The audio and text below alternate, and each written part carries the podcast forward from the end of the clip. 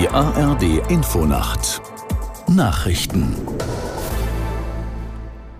um 1.30 Uhr mit Ronald Lessig. Verteidigungsminister Pistorius hat vor Kriegsgefahren auch in Europa gewarnt.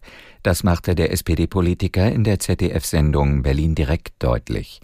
Aus der Nachrichtenredaktion Petra Mittermeier. Pistorius sagte wörtlich, wir müssen kriegstüchtig werden und wir müssen wehrhaft sein und die Bundeswehr und die Gesellschaft dafür aufstellen. Vorwürfe, die Modernisierung der Bundeswehr gehe zu langsam, wies Pistorius zurück und betonte, viel mehr Tempo gehe gar nicht. Er verwies darauf, dass es für zwei Drittel des 100 Milliarden Euro Sondervermögens schon Verträge gibt. Produktion und Lieferungen brauchen aber Zeit, wie Pistorius einräumte. In drei, vier oder fünf Jahren werde die Bundeswehr völlig anders aussehen als heute. Die israelische Armee hat erneut alle Zivilisten aufgefordert, den nördlichen Gazastreifen zu verlassen. Experten gehen davon aus, dass das Militär seine Angriffe weiter verstärken wird, auch im Rahmen einer Bodenoffensive. Julio Segador in Tel Aviv zur Frage, was das für die Geiseln im Gazastreifen bedeutet.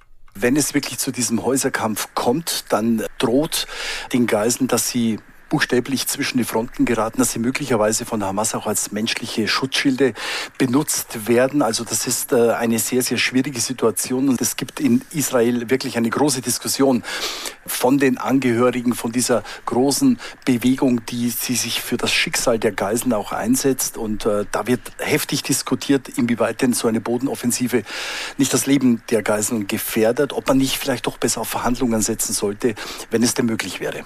Nach neuen Angaben aus Israel hält die Hamas 239 Menschen im Gazastreifen als Geiseln. Bundesfinanzminister Lindner hat seine Forderung bekräftigt, Sozialleistungen für bestimmte Asylbewerber zu kürzen. Es gehe dabei um Menschen, die nicht vor Bürgerkriegen oder Naturkatastrophen flüchteten, sondern aus wirtschaftlichen Gründen nach Deutschland kämen, sagte Lindner in der ARD-Sendung Bericht aus Berlin. Es sei offensichtlich, dass der deutsche Sozialstaat mit seinen im europäischen Vergleich sehr hohen Leistungen wie ein Magnet wirke. An der belgischen Nordseeküste ist ein Orca gestrandet und anschließend verendet. Helfer hatten noch versucht, den Schwertwal wieder in Richtung Meer zu bewegen. Heute wollen Experten das Tier untersuchen. Das Vorkommen von Orcas in der südlichen Nordsee ist sehr ungewöhnlich. Das Wetter in Deutschland. Teils dichte Wolken mit Regen, teils Auflockerungen und Trocken, Tiefstwerte 11 bis 4 Grad und Nebel möglich. Am Tage im Südosten trocken, von den Alpen her Aufheiterungen sonst bewölkt und gebietsweise Regen, Höchstwerte 12 bis 20 Grad.